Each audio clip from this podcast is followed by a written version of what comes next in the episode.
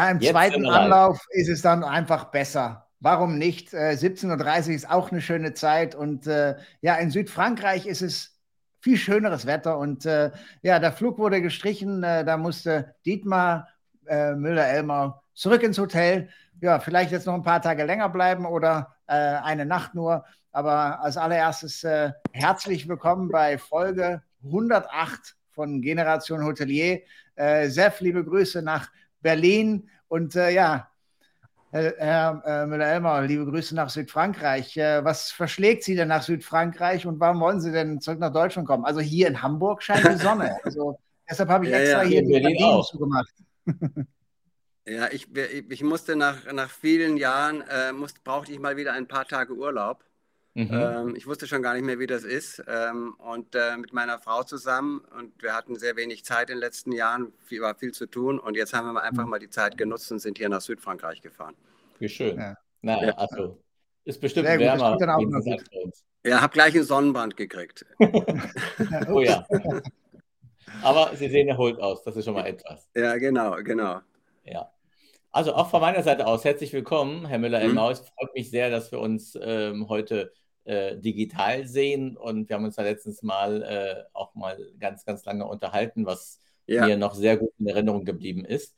Und äh, ja, Sie haben zwei wunderschöne Hotels äh, mit äh, Schloss Elmau, bestimmt eins der Hotels in, in Deutschland und mit der Orania in Berlin einer meiner Lieblingshotels. Ähm, habe da auch mal übernachtet, habe gegessen. Ich finde es wirklich ähm, super. Für Berlin ein ganz, ganz tolles Hotel.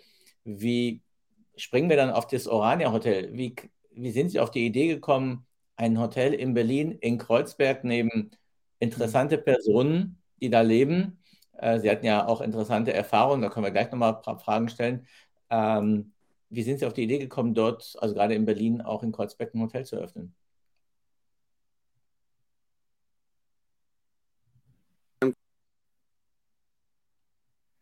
Höre ich nicht oder hörst du nicht? Nee, ich höre hör ihn nicht jetzt. Hören Sie uns? Oh, jetzt. Grund oh. sind. Ja, jetzt hörten wir gerade was. Zwischendurch ja, zwischen nein. Jetzt habe ich meine Frage so gut vorbereitet. Du hast eine Woche drauf geübt. Ja, weißt du, also muss schon. Wir hören Sie leider nicht. Wird vielleicht von Macron zensiert.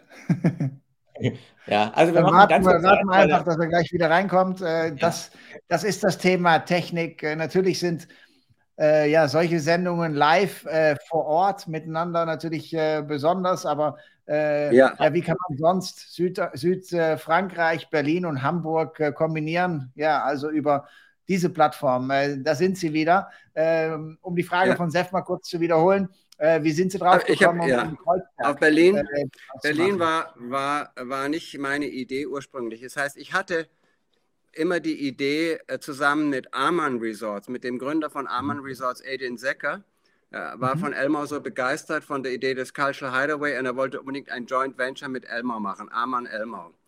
Und mhm. äh, seine Idee war in Amerika und in Japan anzufangen. Und ich habe gesagt, nee, ich würde es nur gerne in New York machen und in Tokio. Ich würde gerne in der Stadt ein Urban Retreat machen und nicht immer nur Ferienhotels, sondern Ferien in der Stadt.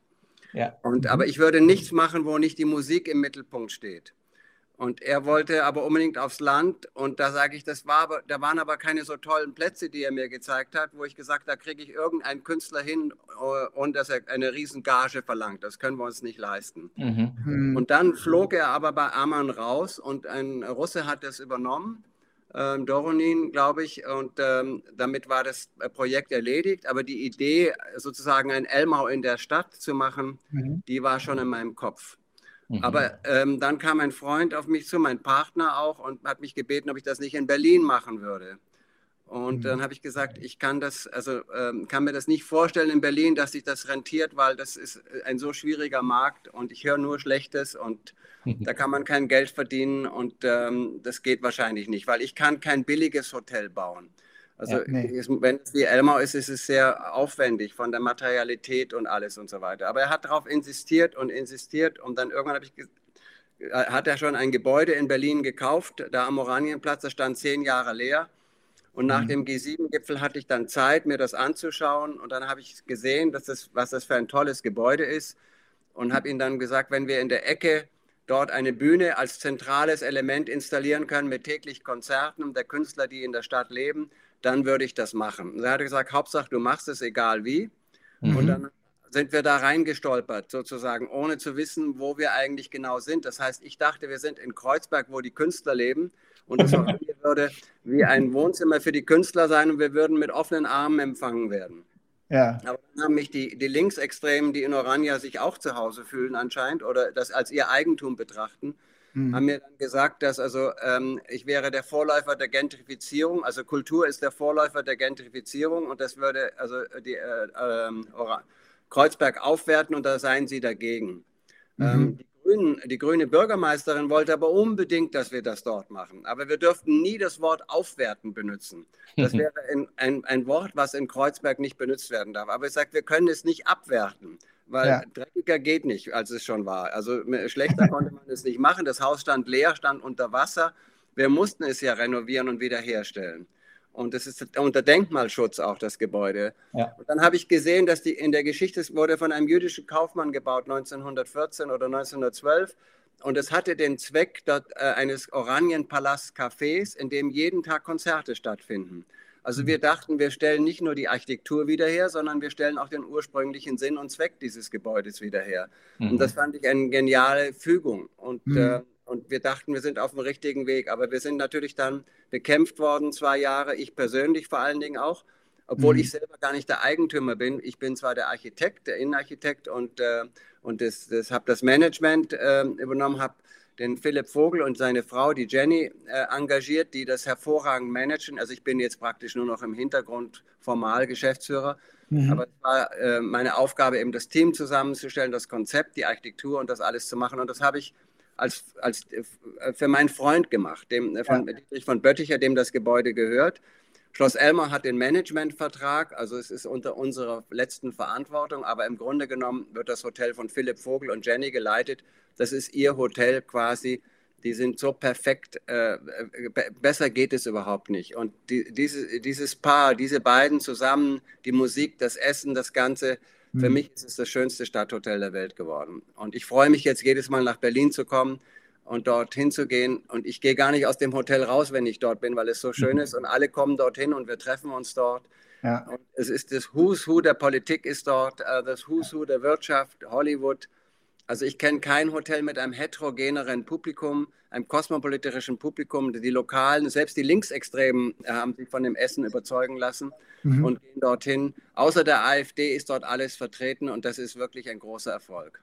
Das ja. freut mich. Das da können wir nur beglückwünschen. Äh, großartig. Und äh, es ist ja. natürlich auch ein Weg gewesen äh, dahin. Ähm, ein schwieriger äh, Weg, ein sehr schwieriger Weg. Und wir waren wegen der, wir haben ja die ersten zwei Jahre Krieg gehabt dort, also mhm. ständig bedroht. Auch ich persönlich. Der Polizeipräsident hat mich sogar gewarnt, er könnte mich nicht schützen, ich sollte nicht nach Berlin kommen. Und dann kam Corona zwei Jahre und wir haben nicht zugemacht, haben riesige Verluste dadurch gemacht. Und wir waren wirklich kurz davor aufzugeben, wenn das Corona noch viel länger gedauert hätte. Mhm. Äh, natürlich sind auch die Unterstützungen sind bis heute noch nicht alle äh, bezahlt worden von der Stadt Berlin. Sie wissen, in Berlin dauert alles etwas länger. Mhm. Manchmal, äh, irgendwann klappt es dann aber auch. Aber dann, nachdem das Corona vorbei war, hat das Hotel äh, boomt, seitdem boomt das Hotel und ist unglaublich äh, erfolgreich. Also mhm. wir hätten das nicht für möglich gehalten. Es ist eigentlich dieses Jahr das erste, letztes Jahr das erste Jahr, wo wir ein normales Jahr hatten. Mhm. Also ein halbes Jahr seit April. Ja. Und auch jetzt im Mai, es ist spektakulär und ähm, es freut mich wahnsinnig, ja. ja Aber es ist, der Verdienst, es ist der Verdienst vor allen Dingen von Philipp Vogel und Jenny Vogel, die, die den Mut gehabt haben, durchzuhalten, trotz der Beleidigung, der Anfeindung. Auch mhm. unsere Mitarbeiter, das ganze Team, die wurden ja alle angefeindet, dass wir dort ähm, arbeiten. Und wir haben dort äh, über 50 Arbeitsplätze geschaffen, hochbezahlte Arbeitsplätze und werden, werden, werden angegriffen und nebendran ist ein Motel One mit acht Arbeitsplätzen und das wird nicht angegriffen, weil mhm. das anscheinend sozialverträglich ist. Also ja, es war sehr schwer zu verstehen. Aber äh, ich glaube, das tollste, der größte Erfolg von diesem Hotel ist, dass wir ein, ein unverzichtbarer Teil von Kreuzberg geworden sind, obwohl wir das genaue Gegenteil von Kreuzberg sind. Wie, wie weit, inwiefern waren Sie, wurden Sie überrascht von diesen Chaoten? Äh, Total überrascht, weil ich hatte keine Ahnung. Ich dachte, Kreuzberg ist kosmopolitisch, äh, äh, so wie wir das sind und offen. Und ich habe festgestellt, sie sind eben äh, äh, Faschisten, die Linksextremen. Ja, sie dulden keinen, der. Sie haben mich plakatiert in der Stadt. Äh, äh ich werde platt gemacht. Was nicht passt, wird passend gemacht. Mhm. Also wer sich nicht einfügt, der wird fertig gemacht sozusagen. Ja, und mhm. einfügen heißt, Kreuzberg muss dreckig bleiben, darf nicht schön sein. Mhm. Und damit war ich äh, überrascht. Aber ich sagte dann, wo ich das merkte am Anfang, sagte ich, naja, ihr sagt, äh, ich bin viel mehr als ihr Kreuzberg. Und dann sagten die, warum? Und dann sagten, ja, ihr seid gegen alles, aber ich bin auch noch gegen euch. Und deswegen bin ich mehr Kreuzberg als ihr. Aber ganz kurz, also Sie haben, Sie haben mir damals, als wir uns getroffen haben, ich glaube, letztes oder vorletztes Jahr haben Sie mir erzählt, wie Sie die um, rumbekommen haben. Und dieses, das ist ja auch eine tolle Geschichte, weil Sie haben nicht dieses Anti gemacht, genau Gegenteil. Sie haben sie, glaube ich, eingeladen und Sie haben mit Ja, wir haben sie eingeladen und, und äh, sie wollten dann, äh, nachdem sie, ähm, sie wollten mich treffen und mich überreden, dass wir dort, dass ich da nicht mehr hinkommen soll, dass wir aufhören sollten. Und dann hat ihnen aber das Essen so gut geschmeckt und das Hotel so gut gefallen, dass sie dachten, naja, dann wurden sie erst unter Verdacht gesteckt, wir hätten sie bestochen, was natürlich nicht der Fall war. Ja. Dann war wieder Funkstelle, nach einem halben Jahr haben sie sich wieder gemeldet und gesagt, naja, also wenn wir ihnen irgendwie Geld geben könnten, dann könnten wir uns arrangieren. Dann sage ich, wir zahlen kein Schutzgeld. Mhm. Und für soziale Sachen, wir engagieren uns schon seit von Anfang an, kochen, kocht unser Team jede Woche für 800 Obdachlose Essen. Mhm. Äh, aber wir reden nicht darüber, weil wir uns auch nicht anbiedern wollten. Wir haben uns sehr sozial engagiert dort, immer noch. Mhm. Und dann haben sie gesagt, naja, was wir denn sonst irgendwie machen können. Ich, ich kann Ihnen nur das Wertvollste anbieten, was wir haben. Das ist unser Salon. Und den können Sie haben und den können Sie benutzen für Veranstaltungen und die Einnahmen sind 100 Prozent bei Ihnen und Sie brauchen uns nichts dafür zu bezahlen. Mhm. Und daraufhin haben sie dann gesagt, okay, dann würden sie ein Konzert veranstalten mit linksextremen äh, Jazzmusikern aus Kreuzberg. Das sage ich mhm. wunderbar. Das ist eine Bereicherung für das Programm. Und dann kamen sie tatsächlich an einem Abend, äh, sie, war das dann festgelegt und da kam ich ins Hotel. Ich dachte, naja, vielleicht ist das nur ein Vorwand, um ins Hotel zu kommen. Ist besser, ich bin vielleicht da. Da kam ich hin und da saß damals Staatsministerin Grütters, Kulturstaatsministerin, gerade beim Essen mit, äh, mit, mit, mit Wolfgang Kauder von der CDU-Fraktionsvorsitzenden. Und dann dachte ich, oh Gott, wenn das jetzt, wenn die jetzt da reinkommen, das könnte schiefgehen. Aber es ist nicht äh, schief gegangen. Äh, äh, Grütters und Kauder waren total begeistert von der Musik und nach einer halben Stunde saßen die alle am Tisch mit den, mit den äh, Linksextremen und tranken Bier und waren äh, äh, bester Gesellschaft. Und das hat irgendwo den Damm gebrochen. Mhm. Und dann aber auch ähm, war ein, ein, ein, ein, großer Erfolg, glaube ich, dass wir bei dem X-Jazz Festival äh, in Berlin, was also in Kreuzberg jedes Jahr stattfindet, dass von den 60 Konzerten 20 im Hotel stattfanden. Wow. Mhm. Und dadurch kamen ganz viele äh, Leute ins Hotel, die, die das nur von außen gesehen hatten und als Feindbild und merkten auf einmal, es ist eigentlich ein ganz toller Platz für Kreuzberg. Mhm. Und das hat irgendwie die, ähm, ähm, den Bann gebrochen irgendwie so eine Oase in ja, äh, Kreuzberg mit äh, ja, viel Kultur. Äh, viel Natur gibt es da ja nicht. Das ist ja eher einer der äh, Teil der Leitsätze von, äh, von Schloss Elmau. Da ist extrem viel Natur. Wie kommen Sie mit diesem Kontrast klar oder ist genau dieser Kontrast so wunderbar? Naja, das ist der, der Vorteil ist, Elmau ist ein Cultural Hideaway. In Elmau ist auch die Musik spielt, äh, ist, spielt die zentrale Rolle. Das Haus ist um einen Konzertsaal herum gebaut und dort treten die berühmtesten Künstler der Welt auf, schon seit über 100 Jahren. Das ist eine einzigartige Tradition. Und es war eigentlich sinnvoll, dass wir in der Hauptstadt der Kultur eine Dependance haben. Mhm. Auch ein Cultural Hideaway in der Stadt sozusagen, ein Retreat. Und insofern, weil viele dieser Künstler, fast alle der Künstler, die in Elmar auftreten, treten auch in Berlin auf. Mhm. Und, so, und viele leben auch in Berlin davon. Und deswegen dachten wir, das macht eigentlich sehr viel mehr Sinn als New York. Ja. Mhm. Und das macht auch sehr, sehr, viel mehr Sinn, weil es sind viel mehr Künstler in Berlin als in New York. Die Musik spielt in Berlin und nicht mehr in New York. Ach so. Ja.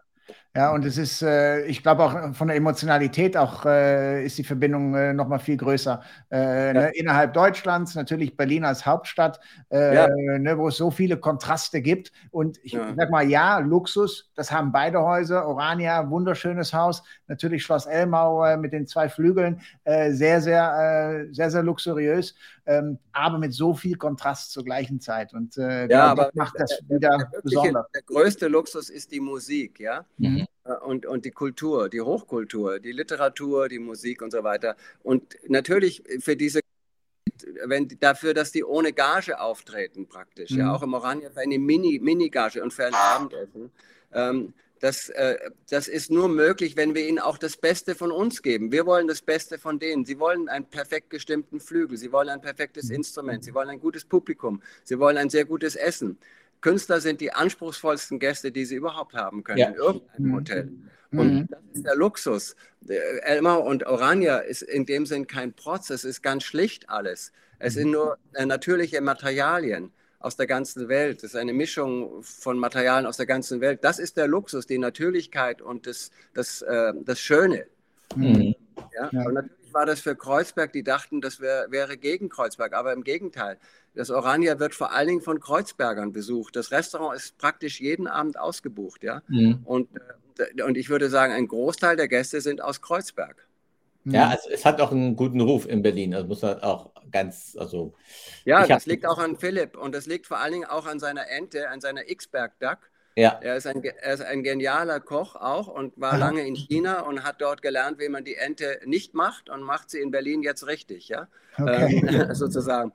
Und äh, das ist und es ist unglaublich dieser Erfolg dieser Ente. 80 Prozent der Bestellungen sind diese X-Berg Duck.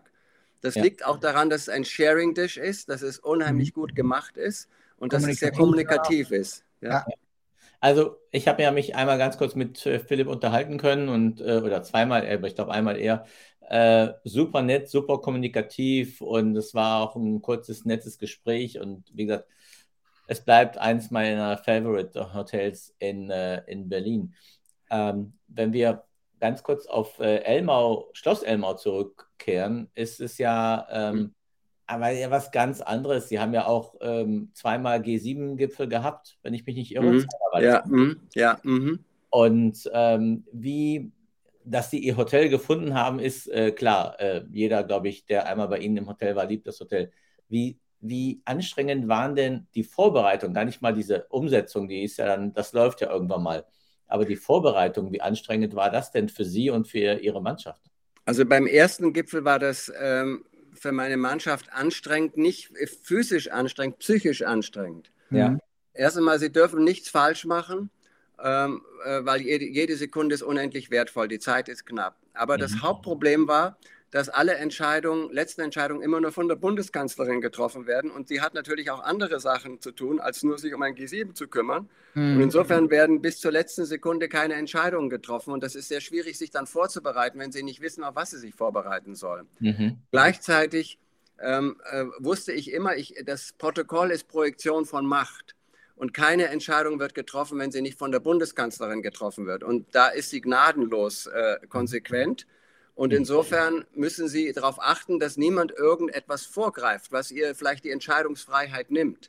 Ja. Sie braucht alle Freiheit äh, und dafür ist Elmau, äh, wir müssen improvisieren können. Die machen Pläne anderthalb Jahre vorher bis in die letzte Sekunde. Aber dann weiß ich ganz genau, das war, braucht mal kein Hellseher sein, dass sich alles mhm. Mögliche ändern kann.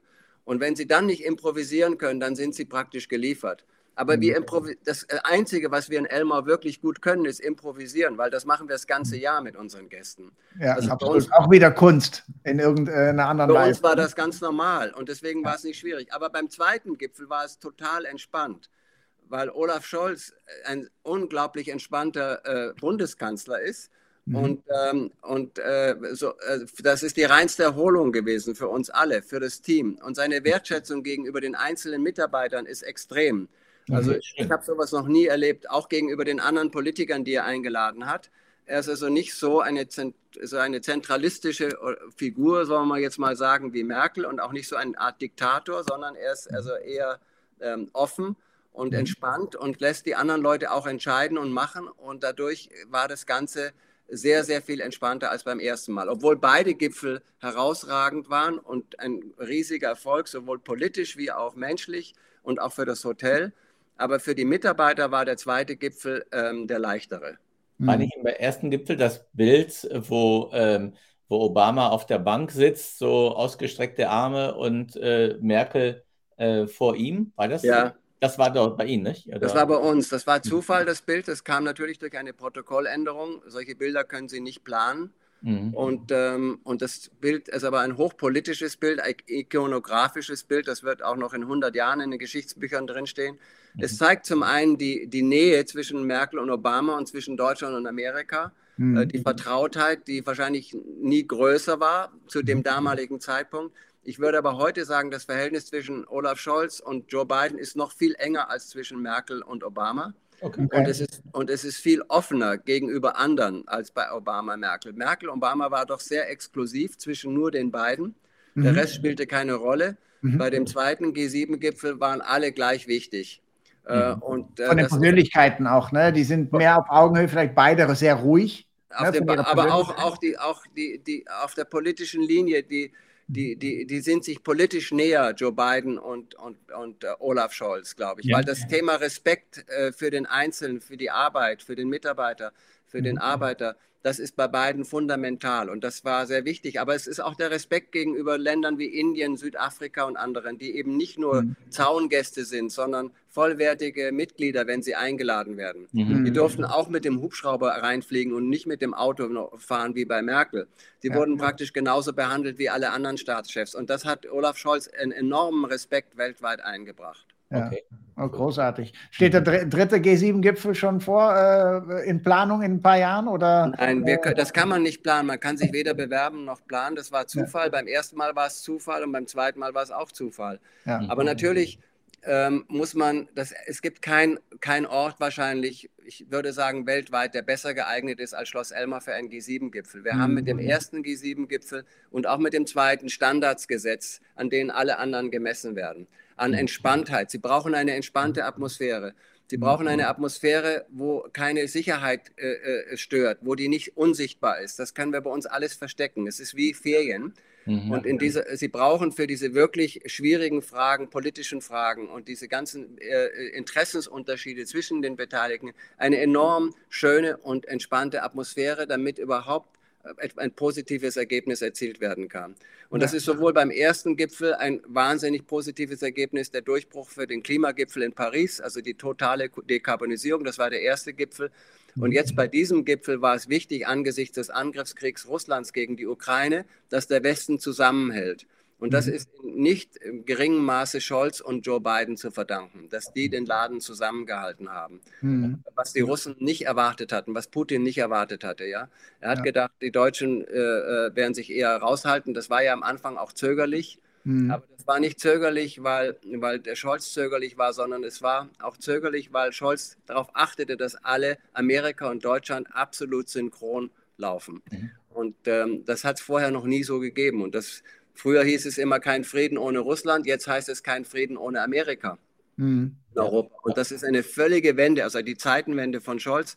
Das ist etwas, was, was unglaublich war, dass sowas in Deutschland möglich war. Das war wahrscheinlich nur möglich dank Putin, muss man auch sagen. Ohne diesen Krieg wäre es vielleicht nicht möglich gewesen. Mhm. Ja. Ja, ist die, diese Entwicklung noch mal ein bisschen schneller gegangen. Äh, Sie sprechen sehr viel von Politik und ich habe das Gefühl, dass Sie sehr, sehr nah dran sind. Ich glaube, Sie äh, engagieren sich auch politisch. Äh, habe ich das richtig?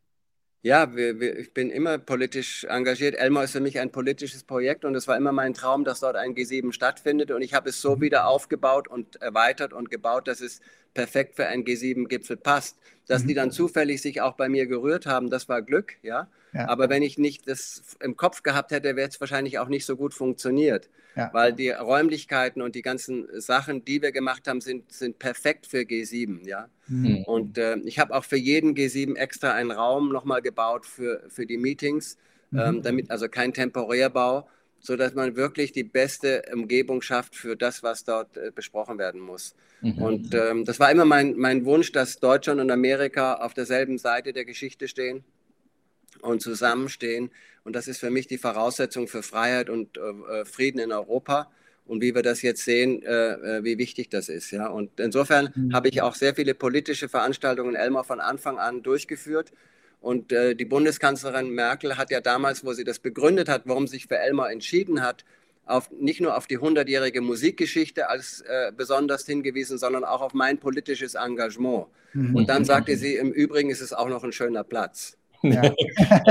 naja, ich finde es, also ich stimme Ihnen schon überein, dass glaube ich, dass, also, also ich liebe es ja über Politik zu reden und ich würde auch gerne mal so einen Politik-Talk mitmachen. Ähm, Alex versteht davon nicht so viel, aber das ist ganz okay. Ähm, nein, Spaß beiseite. Ich glaube, das ist auch, dass Putin einfach äh, Europa komplett äh, unterschätzt hat. Und ähm, das stimme ich Ihnen äh, auch äh, überein. Und ich glaube auch, was auch, was Sie auch super machen, weil ich ja auch äh, Literaturtalks mache in der Vergangenheit und wieder in der Zukunft werde ich auch machen. Das macht einfach Spaß. Also mit mhm. Schriftstellerinnen und Schriftstellern zu sprechen.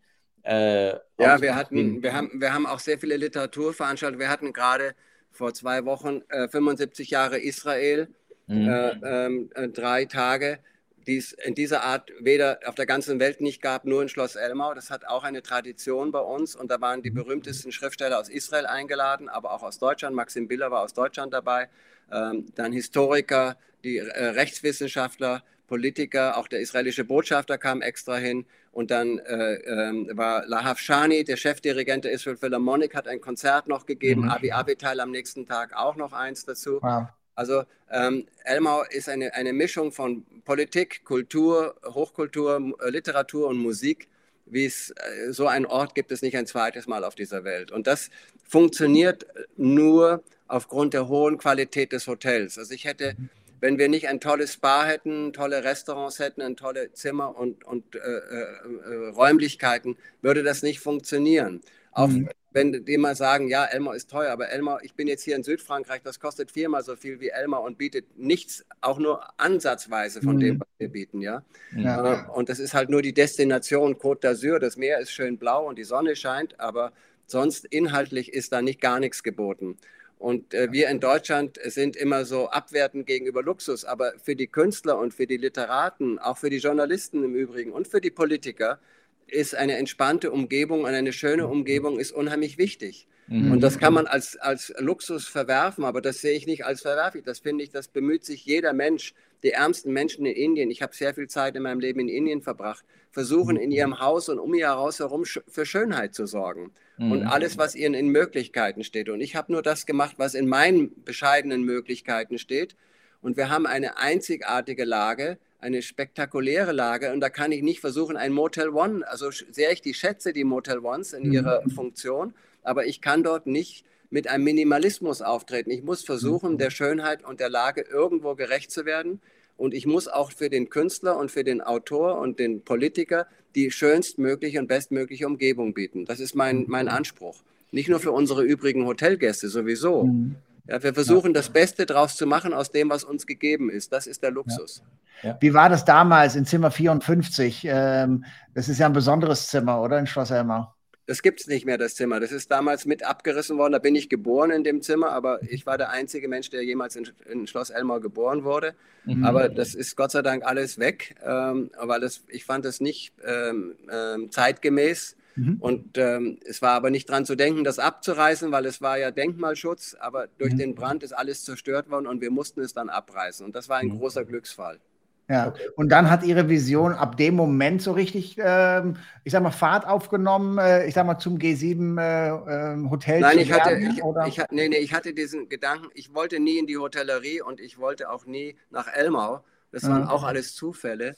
Aber wo ich dann äh, mehr oder weniger von meinen Freunden überredet wurde, das zu übernehmen, äh, obwohl ich eigentlich auswandern wollte nach Amerika, dann habe ich, hab ich alles dran gesetzt, das als für meine private Universität. Ich wollte mich mit deutscher Geschichte, mit dem deutschen Antisemitismus speziell auseinandersetzen mhm. ähm, und habe dann Elmar, anstatt an die Uni zu gehen und weiter Philosophie zu studieren, habe ich dann die berühmtesten Philosophen, Historiker nach Elmar eingeladen. Also ich habe meine private Uni in Elmar eingerichtet. Und das war im Grunde genommen die Grundlage für alle weiteren Veranstaltungen. Die mhm. Politik kam dann auch dazu, notgedrungen, weil es geht ja nicht nur darum, etwas zu verstehen, warum es passiert ist, sondern auch zu verhindern, dass es wieder passiert. Und dass es woanders passiert und dass die Freiheit immer unter, unter bedroht ist und dass sie verteidigt werden muss. Und mhm. äh, für mich ist die Lehre aus der Geschichte ist eben, wie bei Adenauer, die Westbindung ist die Garantie für Frieden und Freiheit in Europa. Mhm. Und, äh, und, insofern habe ich dann alles versucht in Elmau und das kam dann erst äh, mit, war es eine Kooperation mit Hebrew University in Israel über Jahre. Wir waren sozusagen das Summer Camp der Hebrew University, auch durch Zufall, weil Freunde von mir dort Professor waren und äh, dieselben Fragen äh, von Interesse waren, die mich auch interessiert haben. Und dann kam der German Marshall Fund aus Washington der stellvertretende Außenminister der USA hat Elmar entdeckt und hat dann Elmar zu einem Treffpunkt für amerikanische und europäische Politiker gemacht. Und äh, insofern, wo dann in, Deutsch, in Elmar waren bisher mehr amerikanische Politiker als deutsche Politiker zu Gast in den letzten 20 Jahren. Und der G7 ist fast mehr oder weniger, äh, ähm, es hat alles darauf hingelaufen. Und wo ich das Haus wieder aufgebaut habe, habe ich speziell versucht, so zu bauen, dass es meine Chancen, ein G7, nicht ein G8, ich wollte nie ein G8, ich wollte Putin nicht dabei haben, weil er ist ein Feind der Freiheit gewesen, von Anfang an. Er war nie ein Freund der Freiheit. Ähm, ich weiß gar nicht, warum sich so viele von ihm haben täuschen lassen in Deutschland. Mhm. Mhm. Wahrscheinlich, weil sie auch nicht vielleicht Freunde der Freiheit waren, ähm, sondern eher äh, andere Interessen hatten. Und äh, deswegen war es ein Glücksfall, dass er rausgeschmissen wurde im Jahr vorher, natürlich unglücklicherweise wegen der Krim-Annexion. Und ähm, ich dachte, wir könnten die, ich könnte die Chancen erhöhen für ein G7, wenn ich identische Präsidentensuiten habe. Mhm. Und weil, dann, weil das wichtig ist, dass jeder gleich behandelt wird. Ähm, und gleichzeitig ist der amerikanische Präsident gleicher als alle anderen gleichen. Und mhm. deswegen haben wir für den amerikanischen Präsidenten ein West Wing, einen eigenen mhm. Flügel. Ah, okay. Immer das oberste Stockwerk hat für sich alleine und darunter ein Stockwerk nur mit Amerikanern. Mhm. Ähm, das ist unheimlich wichtig. Also Elmar ja. ist perfekt für diese Sache und gleichzeitig ist in dem Retreat sind sechs identische Präsidentensuiten für die anderen ähm, äh, mhm. sechs Teilnehmer. Und das hat es noch nie gegeben, dass die alle in demselben Hotel in identischen Präsidentensuiten wohnen. Mhm. Und das macht einen riesen Unterschied in der Wertschätzung, in, äh, äh in der gegenseitigen. Und äh, das, das, ist für so einen Erfolg von so einem Gipfel unheimlich wichtig. Ja? Mhm. Und dann ist es einem der Gipfel der kurzen Wege. Sie müssen nicht durch viele Sicherheitsschranken, Sie sind alle in einem Haus. Mhm. Sie haben äh, im Yoga-Pavillon die große Konferenz, Sie haben im Restaurant haben Sie Ihr Abendessen, im Summit-Pavillon haben Sie Bilateral Meetings. Und äh, äh, nur die Presse, für die Presse muss etwas gebaut werden. Für diese paar tausend Journalisten, die daran mhm. teilnehmen, wird ein Pressezentrum in Garmisch errichtet und ein mhm. Satellitenpressezentrum in Elmau. Und das ist eigentlich der, der, der, der, größte Aufwand bei so einem Gipfel, ist die Errichtung dieser, dieser, Zelt, dieser Zelte für die Presse. Mhm. Okay. Ja. Naja, also wenn Sie nochmal ein Israel-Event machen und Sie haben noch ein Plätzchen frei, komme ich, äh, würde ich gerne mal vorbeischauen. Ja, schade, dass Sie es verpasst haben. Es wurde ja groß beschrieben in der FAZ und in der Süddeutschen Zeitung. Ja, ähm, es war ein Riesenerfolg. Es war, äh, es war wirklich ein, ein außergewöhnlicher ja. äh, ähm, ähm, Ereignis und auch der israelische Botschafter Proser war schwerst beeindruckt von dieser Veranstaltung in Schloss Elmau. Der ist auch super nett. Ich habe ihn am Dienstag getroffen, äh, hier in Berlin mhm. zur Veranstaltung. Mhm. Und da haben wir uns wieder zum Essen verabredet. Jedenfalls, ja. dass wir es wieder, weil der wirklich super nett ist. Wenn Sie ja. mal in Berlin sind, können wir ein Dreiergespräch machen. Gerne, gerne. Er ist ein beeindruckender Mann und er ja. hatte klare Worte und er hat keine Illusion, er sieht auch die Probleme in Deutschland ganz klar. Mhm. Und es hat ihn immer gewundert, warum gerade im Osten von Deutschland ähm, so viel ähm, die AfD so stark ist, ja. Mhm. Und das hat mich auch immer gefragt, warum in Deutschland vor allen Dingen die Protestanten auf der Seite der Feinde der Freiheit stehen, vor allen Dingen. Mhm. Und nicht, äh, nicht andere, ja. Mhm. Und eben Ostdeutschland ist eben überwiegend protestantisch. Und während äh, Nazi, äh, Hitler wäre nie an die Macht gekommen ohne die, die Wahlerfolge im Osten. Und wenn mhm. Sie die, die, die, die Electoral Map übereinanderlegen von 33 und die letzte Bundestagswahl, dann sehen Sie überall, wo die NSDAP die stärkste Fraktion war, ist heute die AfD die stärkste Fraktion. Mhm. Okay. Und das, und das hat, und da war der Prosa sehr überrascht, wo ich ihn darauf hingewiesen habe, dass wir in Deutschland ein Problem mit dem Lutherprotestantismus haben, mhm. weil das ein ganz anderes Ideal von Freiheit ist als das amerikanisch-jüdische Ideal von Freiheit. Das ist mhm. das Ideal der Freiheit vom Ich. Ja. Das ist, das, das, die Volksgemeinschaft ist das Wichtigste, nicht das Ich, das Individuum. So wie bei Putin. Du bist nichts, das Volk ist alles. Das ist Hitler und mhm. Putin, ja. Mhm. Und ähm, natürlich äh, ähm, ist, es, ist es seit Jahrhunderten gewachsen. Es ist nicht einfach, was dagegen zu unternehmen, aber ja. man muss erstmal die Ursache sehen, um zu sehen, wie kann man damit umgehen. Ja, ja. Und ein anderes Thema, womit wir umgehen müssen in der aktuellen Zeit, und es ist äh, ja so unfassbar aktuell, äh, weil Sie sprechen viel von Kultur, Natur, ähm, aber wir sprechen jetzt auch von künstlicher Intelligenz. Ähm, ist das eine Gefahr für die Kunst, die Kultur, die Musik? Äh, wie gehen Sie da aktuell äh, mit um oder wie ist Ihre Meinung äh, zu künstlicher Intelligenz, ChatGPT und äh, die verschiedensten anderen Plattformen? Also ich finde den Begriff ähm, äh, nicht so ganz passend, weil das, was dort passiert, ist ja natürlich programmiert. Das mhm. heißt, die Intelligenz kommt von den Menschen. Ähm, ja, und das, was, da, was jetzt die neue Dimension ist, dass durch diese extremen Rechengeschwindigkeiten und Kombinationsmöglichkeiten sie viel schneller Ergebnisse erzielen können aus einem riesigen Datenschatz, als das vielleicht ein menschliches Gehirn kann, weil er gar nicht so viel im Kopf vielleicht alles speichern kann gleichzeitig. Mhm. Ja. Aber ähm, ich sehe das so wie alle technischen Fortschritte. Das hat Vor- und Nachteile. Mhm. Äh, Geld kann man gut nutzen und schlecht nutzen. Das Internet kann man, äh, Twitter kann man für, der Trump kann Twitter, Twitter nutzen und auch der, ein Heiliger könnte Twitter nutzen. Ja? Mhm. Also es kommt immer darauf an, was man daraus macht. Und ich glaube, man darf nicht immer negativ sehen, sondern man muss immer das mhm. Positive eigentlich dabei sehen und dann sagen, wir müssen uns aber auch mit diesen, mit Artificial Intelligence gegen die Feinde der Freiheit wehren und mhm. uns nicht einfach wehrlos hinstellen und diese ganzen Technologien den Feinden der Freiheit überlassen.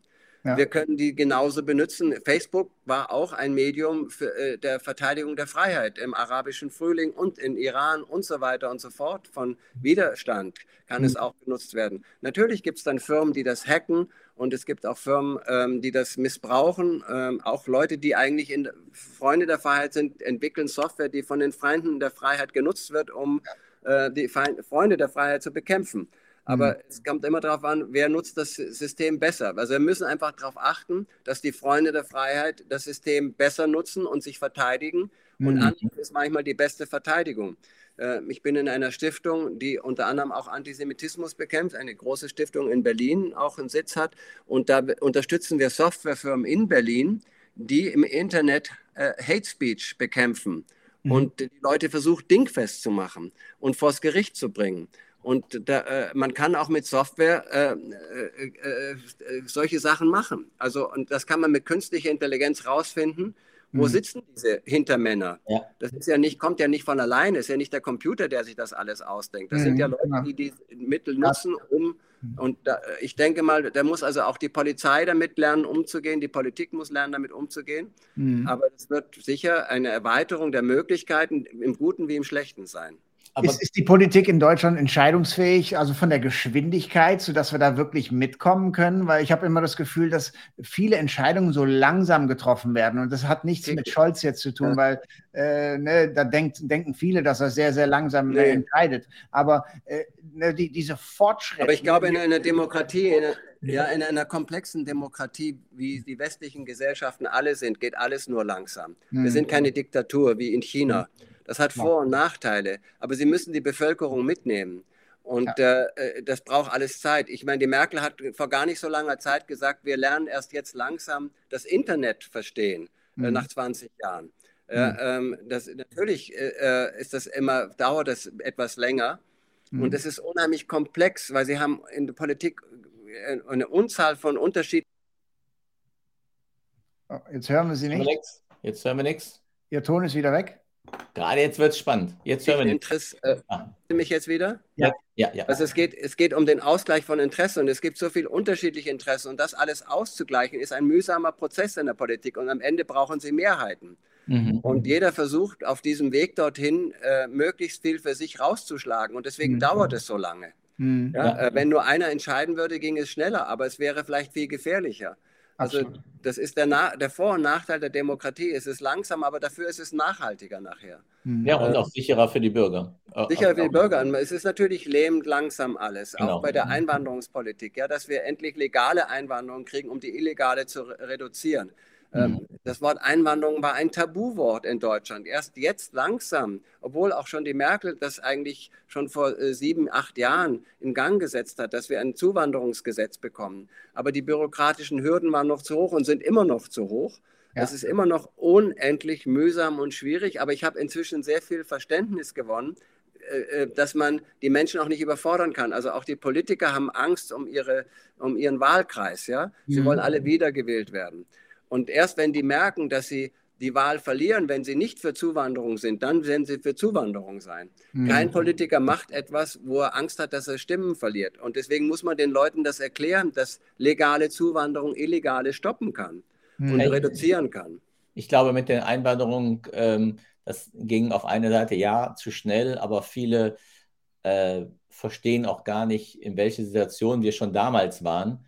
Ja. Also ich, ich rede gar nicht über Fachkräfte, ich mag diesen Begriff nicht, ich sage einfach Arbeitskräfte. Genau. Und, und, und wo wir schon 2017, 2018 in Fehler, äh, also diese Angst, ja, wir holen jetzt die rein, wir holen die anderen rein, das ist jetzt auch, und jetzt sind wir in einem Schlamassel, in Anführungszeichen. Äh, und ähm, auch jetzt ist es immer noch schwierig, äh, Leute aus anderen Ländern reinzuholen. Mhm. Da gibt es diesen Punkte, diesen Punktesystem, was die genau. jetzt haben. Alles ähm, besser als gar nichts, sage ich immer. Ja. Mhm. Ähm, aber wir sind noch gar nicht da drin. Auf der anderen Seite sollten wir auch aufpassen, wenn wir jetzt Arbeitskräfte aus Afrika holen.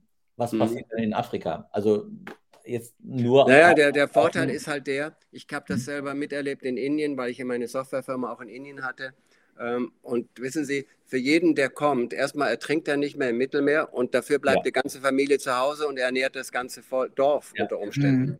Ja. Und das verkennen wir. Die, äh, die, die, Überweisung der Migranten nach Hause sind ein Vielfaches der gesamten äh, äh Hilfe für die dritte Welt von der Weltbank und allen äh, äh Staaten zusammen. Mhm. Also ja. nichts hilft den Menschen mehr als die Möglichkeit, legal im Westen zu arbeiten. Und alle mhm. würden gerne in den Westen kommen. Nicht alle, die meisten würden gerne zu Hause bleiben, aber es gibt eben keine Chance.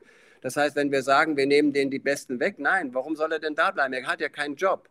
Und ich mhm. habe immer dafür plädiert und plädiere immer noch dafür und habe mich da auch sehr politisch engagiert, dass wir in, in ähm, äh, Ausbildung investieren in diesen Ländern und dann denjenigen, die einen guten Abschluss machen, die sich qualifizieren, automatisch eine Arbeitserlaubnis geben hier. Ja. Dann werden sie dort, dann werden die Leute dort studieren. Das macht jetzt keinen Sinn für sie dort zu studieren, wenn sie keinen Job danach kriegen. Sie sind Arzt mhm. und können nicht arbeiten. Und bei uns fehlt alles. Bei uns fehlen Absolut. Ärzte, Handwerker, Hotelleute, alles fehlt in Deutschland.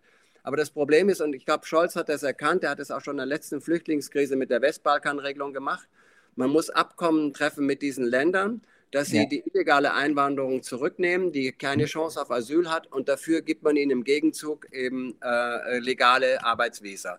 Und mhm. das hat er jetzt, dafür gibt es einen Beauftragten in der Bundesregierung und das muss jetzt in Gang kommen und das wird in Gang kommen. Da sind alle daran interessiert. Alle Länder sind an legaler Ein äh, Auswanderung und Einwanderung interessiert, auch mhm. Auch, auch die Staaten Afrikas. Und Afrika hat riesige Talente, Indien unendliche Talente, mhm. fantastische ja. Talente. Äh, Im Westen gibt es nichts mehr. Wir sind alle, wir leiden alle unter Arbeitskräftemangel. Auch in Asien teilweise, äh, Thailand gibt es auch nicht mehr genug Leute äh, und so weiter. Das heißt, jetzt muss man halt Stück für Stück äh, mit den Ländern diese Abkommen treffen. Mhm. Und äh, hoffentlich, äh, ich bin ganz sicher, dass es funktioniert, weil im Balkan hat es funktioniert. In der ersten Flüchtlingswelle waren 800.000 Flüchtlinge. Mhm. Und Scholz, diese Westberger mit Merkel vorgeschlagen, die haben 20.000 Arbeitsvisa bekommen oder 25.000 und dafür alle anderen zurückgegangen oder fast alle. Und jetzt wird das mhm. auf 50.000. Dadurch kann man die, Einwanderung steuern und man kann es legal machen, man braucht niemanden, der trinkt. Also ich glaube, es ja. ist moralisch viel höherwertig als das, was wir jetzt zurzeit machen. Aber diese naja, und das ist ja Entschuldigung. Schauen, wir haben, keine Wohnungssorte. In Berlin, in Leute, wir finden ja gar keine Wohnung für die Leute.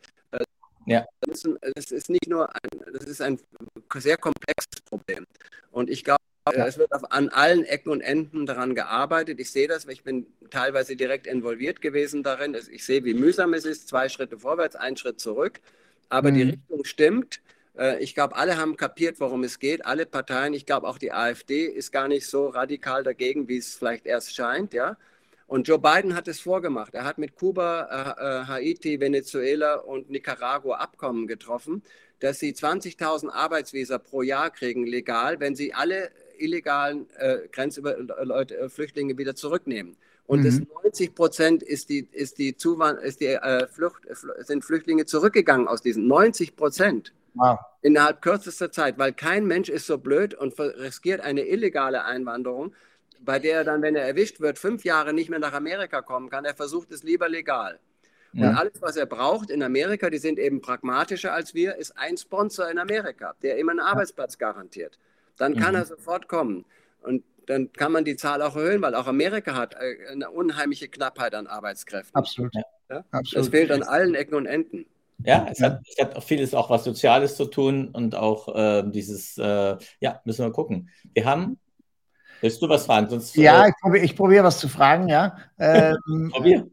Sie sind jetzt im Urlaub gewesen und äh, hat sich da eine neue Bühne aufgetan? Haben Sie neue Visionen kreiert, äh, weil Sie einfach jetzt mal die Batterie ein bisschen aufladen konnten, den Kopf ein bisschen freier haben konnten? Äh, Gibt es ein, hm, eine dritte nee. Äh, Oase der Kultur?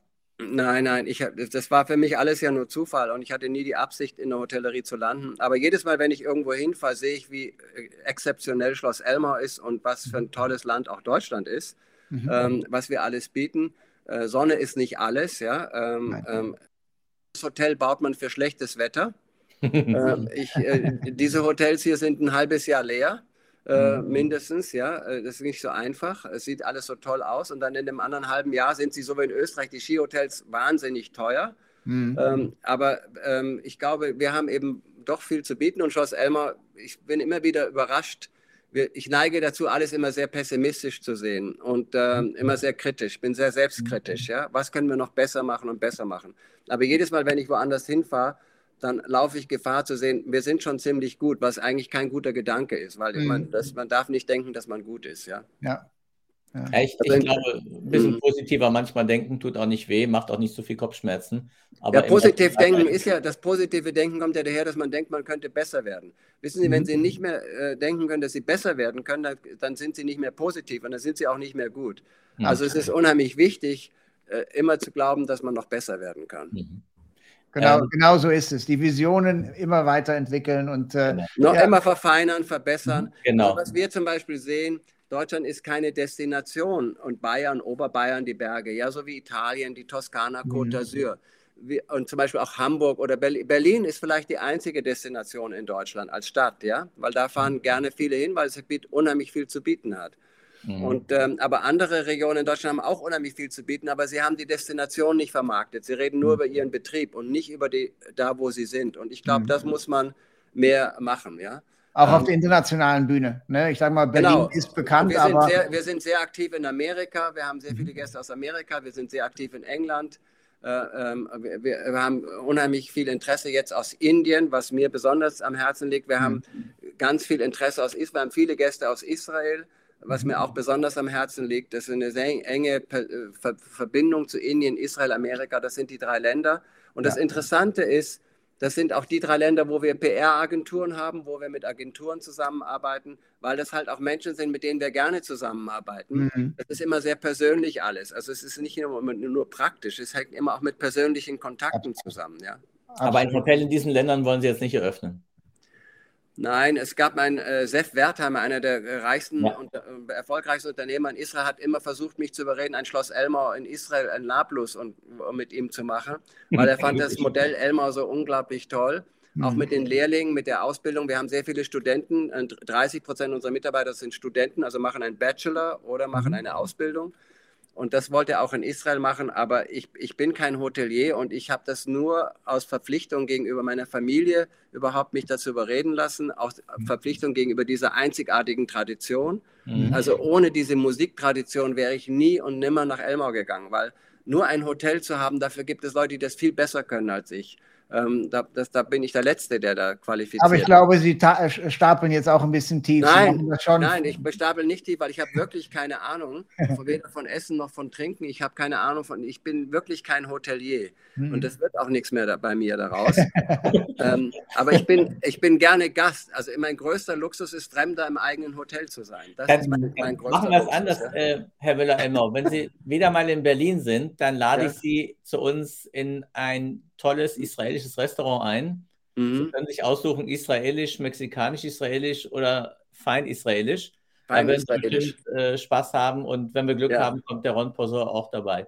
Sehr also schön. Also, ganz kurze, ich sehe gerade, mein Akku geht gleich leer, weil wir so viel gesprochen haben, aber haben Sie mhm. eine Frage an uns?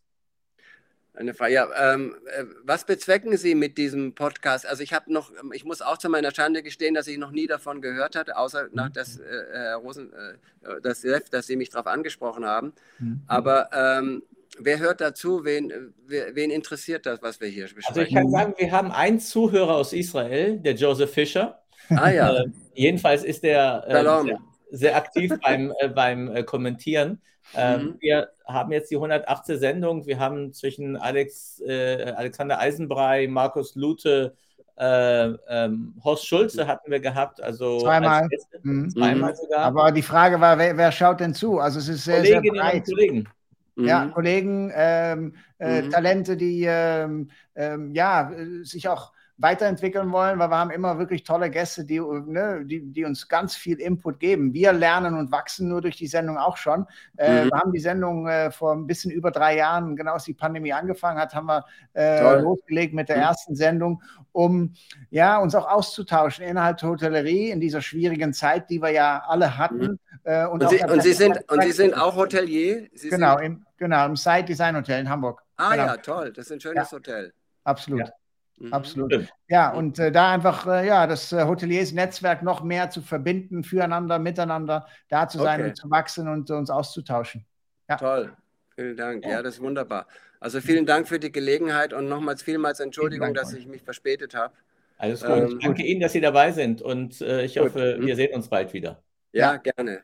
Es war eine Freude. Ganz lieben okay. Dank. Danke. Kommen Sie gut zurück nach Elmau.